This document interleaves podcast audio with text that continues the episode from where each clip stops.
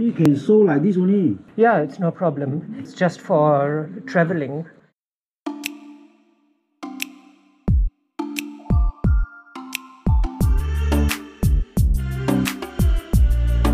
Voyage to Go, Folge 9. Der Weg ist das Ziel, dabei sein ist alles.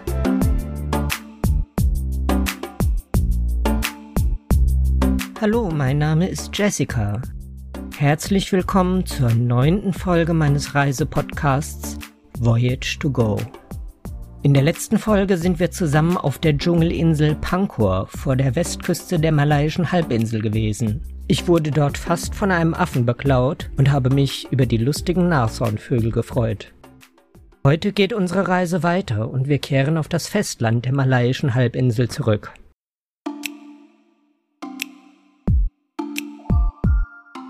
Sonntag, 1. Januar 2023. Es ist der Neujahrstag und ich verlasse die Insel Pankor und fahre mit der Fähre zurück in den Hafen von Lumut. Als ich am Busbahnhof ankomme, ist dort überhaupt niemand. Am einzigen Schalterhäuschen, wo überhaupt jemand sitzt, erfahre ich, dass hier kein Bus in meine Richtung abfährt. Ich will in die Stadt Ipoh, doch von hier geht das nicht. Einmal mehr ist der einfachste Weg die Handy-App Grab. Das ist sowas wie Uber oder Bolt bei uns. Die Fahrt zum fünf Kilometer entfernten richtigen Busbahnhof kostet mich nur ein paar Ringgit. Vielleicht drei Euro. Ein richtiger Reisebus fährt aber auch von dort nicht. Aber nach Ipoh sind es auch nur 90 Kilometer und es dauert nicht lange, da erklärt mir der Busfahrer, dass hier Ipoh und Endstation sei. Ein weiterer Busbahnhof. Ich bin jetzt im Landesinneren. Die Fahrt hat zwei Stunden nur gedauert. Das war eigentlich echt okay für 1,50 Euro. Jetzt bin ich in Ipoh, das ist eine alte Minenstadt. Also sie war mal früher die Stadt der Millionäre. Ich will gar nicht so viel vorgreifen. Jetzt muss ich erst mal gucken, wie ich weiterkomme. Es sind draußen 1000 Grad heiß und ich bin noch nicht in der Innenstadt, wo ich eigentlich hin möchte. In Ipoh angekommen ist es das erste Mal, dass ich in einem richtigen Hotel übernachte. Ipoh ist eben auch eine richtige Stadt. Ipoh, Malaysias ehemalige Stadt der Millionäre. Eingebettet in die steilen Kalksteinhügel an der Westküste der malaiischen Halbinsel liegt Ipoh, das stolze Erbstück einer ehemaligen Boomstadt des Zinnbergbaus. Die Hauptstadt des Bundesstaates Perak hatte zu Beginn des 20. Jahrhunderts ihre Blütezeit.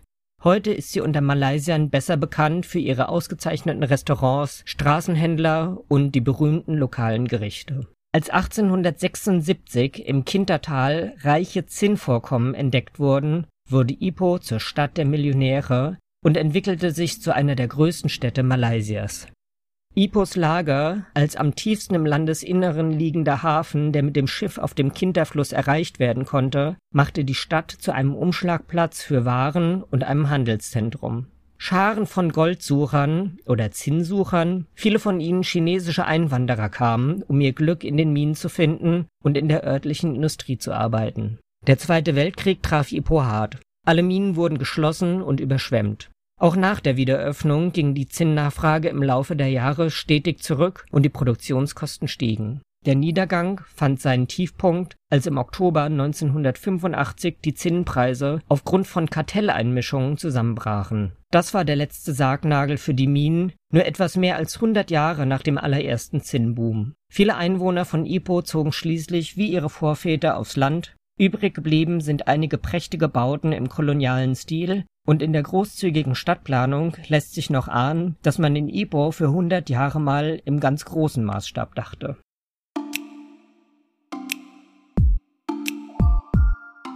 Montag, 2. Januar. Die Stadt Ipoh kann mit einigen bemerkenswerten Beispielen kolonialer Architektur aufwarten. Die aufzuspüren und mir anzusehen ist heute mein erklärtes Tagesziel. Ein erstes Beispiel ist das Rathaus von Ipoh. Der Bau wurde 1914 begonnen, aber da begann auch der Erste Weltkrieg. Wegen Materialkosten und den hohen Arbeitskosten, die gab es damals auch schon, hat sich der Bau bis 1916 verzögert. Dann hat es eine gemischte Geschichte durchgemacht. Es war die Poststation, es war Gründungsort der äh, nationalistischen Partei von Malaya, der ersten politischen Partei des Landes. Und ab 1948 war es auch eine Polizeistation. Vom gleichen Erbauer stammt auch der Hauptbahnhof von Ipoh. Er ist das schönste Gebäude der Stadt. Der Hauptbahnhof von Ipoh wurde 1917 begonnen zu bauen, im damals angesagten kolonialen Mogulstil. Den erkennt man auch so ein bisschen an den Kuppeln, die auf den Gebäuden drauf sind. Das ist so ein Zeichen dieses Baustils. In den Arkaden sieht man dem Bahnhof sein Alter doch schon ein bisschen an, als sei der bauliche Zustand in manchen Ecken stehen geblieben.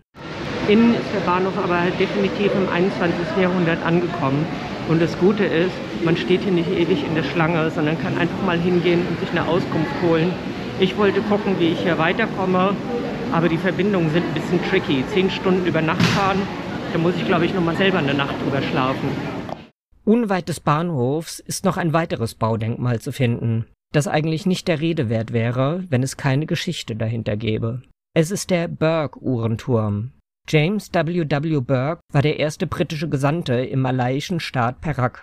Im November 1875 wurde Burke von Anhängern eines malaiischen Häuptlings, Datu Maharaja Lela, mit einem Speer erstochen, während er im Badehaus seines Bootes SS Dragon war, das am Ufer des Perak-Flusses festgemacht war. Zuvor hatte eine malaysische Abordnung den Generalgouverneur Andrew Clark in Singapur angefleht, den Gesandten Burke davon abzuhalten, sich in Religion und Sitte einzumischen, ohne Rücksprache mit Sultan und Häuptlingen zu handeln und ihnen ihr Eigentum zu entziehen, nämlich flüchtige Sklaven und feudale Abgaben. Clark hatte bereits am 25. März 1875 bemerkt, ich bin sehr verärgert über Burke, wie er Hals über Kopf Dinge tut. Er und ich werden noch Sorgen haben, wenn er sich nicht besinnt. Auch der Sultan Raja Abdullah berief verzweifelt ein Treffen der Häuptlinge ein, bei dem er, nachdem er über die Vergiftung von Burke gesprochen hatte, das Angebot des Häuptlings Dato Maharaja Lela annahm, Burke zu erstechen.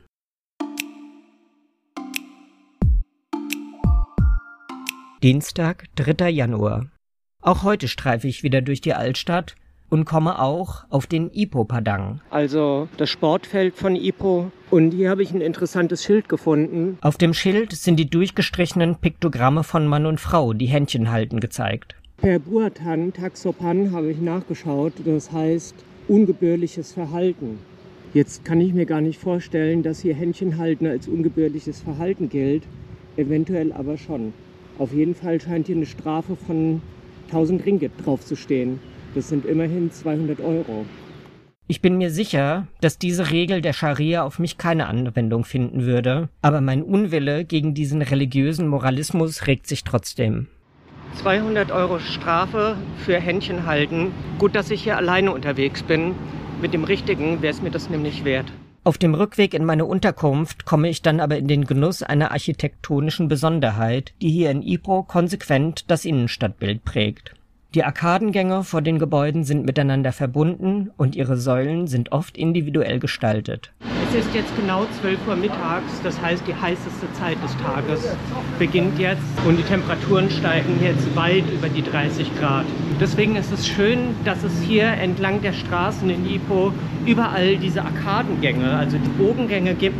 In denen ist man auf jeden Fall vor der Sonne geschützt. Es ist sofort deutlich kühler und sicherlich sind diese Bogengänge auch sehr hilfreich während der Regenzeit.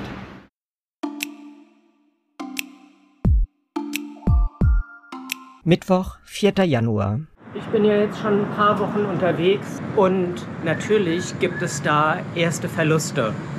Die sind namentlich meine Sonnenbrille. Ich habe eine neue Sonnenbrille erworben. Die Sonnenbrille habe ich verloren, schon in Penang daran befestigt am Etui war auch noch meine Trillerpfeife mit einem Kompass, und den ist es nicht so schade, der hat nie richtig funktioniert und ein Beatmungsfilter, falls ich mal erste Hilfe leisten muss.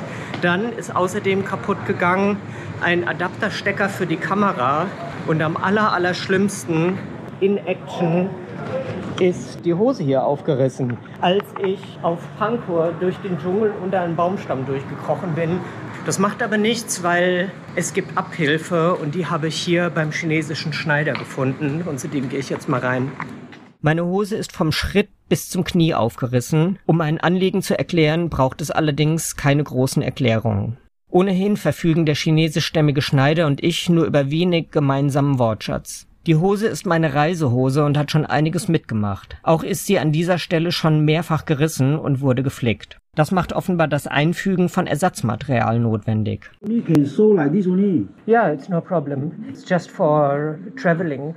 So it has, doesn't have to be beautiful.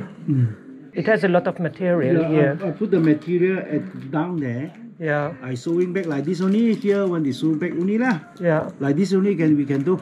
yes. Ah ah ah. This one because the the, the material Yeah, already. yeah. Ah ah ah ah. Okay, es gibt noch Hoffnung. Ich frage den Schneider, wann ich die Hose wieder abholen soll, aber er sagt, er brauche nicht lange und macht sich gleich an die Arbeit. Er hat dann doch seine Mühe und ich lümmele eine Stunde lang auf einem Hocker in seinem Geschäft herum. Das macht überhaupt nichts, denn ich habe nicht mehr viel vor in der Stadt und im Laden ist es angenehm klimatisiert. Zusammen mit der Schneidersgattin ziehe ich mir also geduldig und angenehm temperiert mehrere Folgen einer Hongkonger Seifenoper rein, die dramaturgisch so überschaubar ist, dass ich ihr auch ohne Chinesisch zu verstehen inhaltlich folgen kann.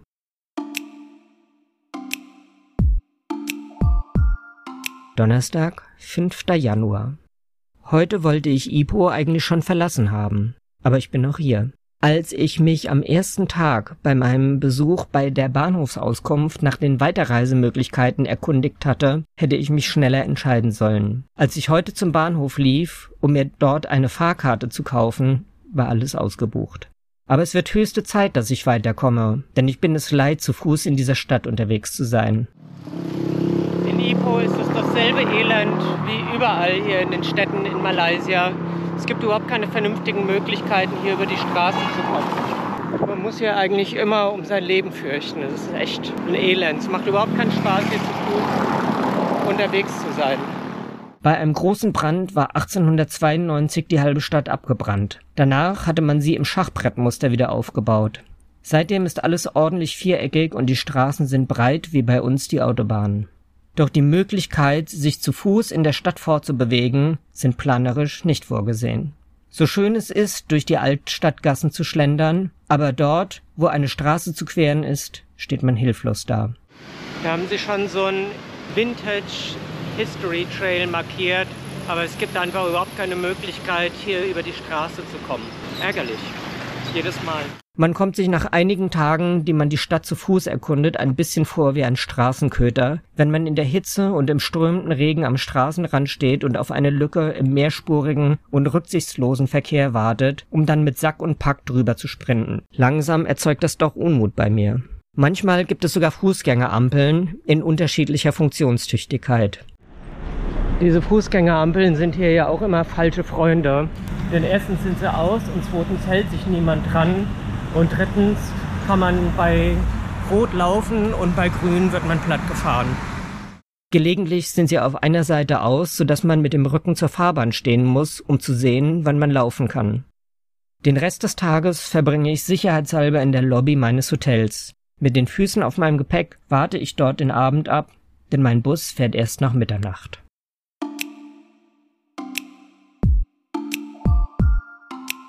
Ipoh ist das malaysische Gegenstück zu den Goldgräberstädten des amerikanischen Westens. Nur 100 Jahre währte hier der Zinnrausch, machte viele Menschen reich und Ipoh zur bedeutenden Metropole. Alles ist eben dem Wandel unterworfen. Und auch meine Reise geht nun weiter. Ich freue mich, dass ihr auch auf diesem Stück meiner Reise mit dabei gewesen wart und hoffe, dass euch diese Folge gefallen hat. Ich würde mich freuen, wenn ihr mit mir noch ein bisschen weiter reist, denn meine Reise durch Südostasien ist noch lange nicht vorbei. Ich bleibe noch ein wenig im Inneren der malaiischen Halbinsel, doch ich verlasse nun die Zivilisation und ziehe in die Wildnis. Von nun an werde ich mich wohl kaum noch über zu viel Verkehr beklagen. Wie nach allen meinen Reisen möchte ich auch auf dieser Reise, schon während ich unterwegs bin, jeden Abschnitt noch einmal betrachten und mir überlegen, was die Schwächen, Stärken, Besonderheiten, Risiken dieser Station meiner Tigertour waren und mir überlegen, was ich dabei gelernt habe. Schwächen. Im Schatten der Bogengänge durch Ipoh zu flanieren ist okay, aber die Stadt zu Fuß zu erkunden macht einfach keinen Spaß. Stärken. In Ipoh wohnen viele chinesischstämmige Malaysier und die Küche ist hier vielfältiger als beispielsweise auf der Insel Pankor, wo ich in der letzten Folge nicht immer gut gegessen habe. Besonderheiten? Wirklich besonders an Ipo sind die wenigen Bauwerke im Kolonialstil und der Hauch einer Goldgräberstadt, der noch über den breiten Straßen liegt, auch wenn hier Zinn abgebaut wurde. Risiken? Riskant ist es in Ipo zu Fuß zu gehen und die mehrspurigen Straßen zu überqueren. Manchmal hilft dir nur der Mut der Verzweiflung. Was habe ich gelernt? In Ipo ist mir deutlich geworden, wie wichtig es ist, sich vorher ein bisschen was über den Ort anzulesen, den man besucht. In den Reiseführern sind oft nur Stichworte zu finden oder gar nichts. Ipo wäre ohne seine Geschichte einfach nur eine schlecht geplante Autostadt.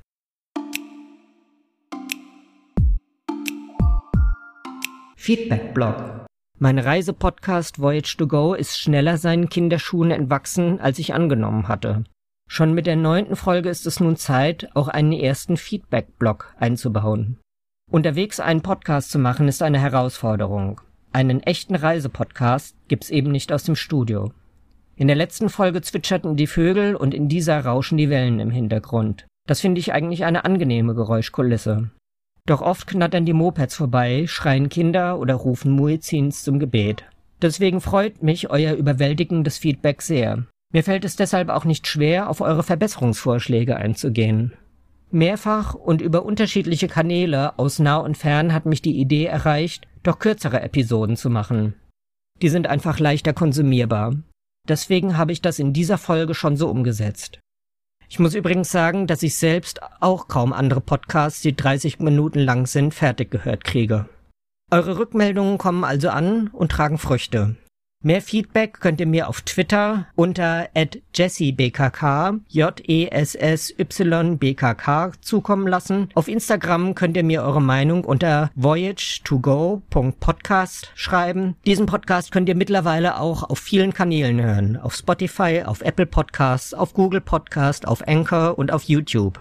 Vielleicht ist da ein Kanal dabei, der für eure Hörgewohnheiten besser passt. Alle Infos von eben packe ich auch nochmal in die Shownotes zu dieser Folge. Das war also eine weitere Folge meiner Tigertour durch Südostasien, auf der ihr nun Woche für Woche mit mir zusammen unterwegs seid. Ich hoffe, wir reisen noch ein Stück zusammen, denn der Weg ist das Ziel, dabei sein ist alles.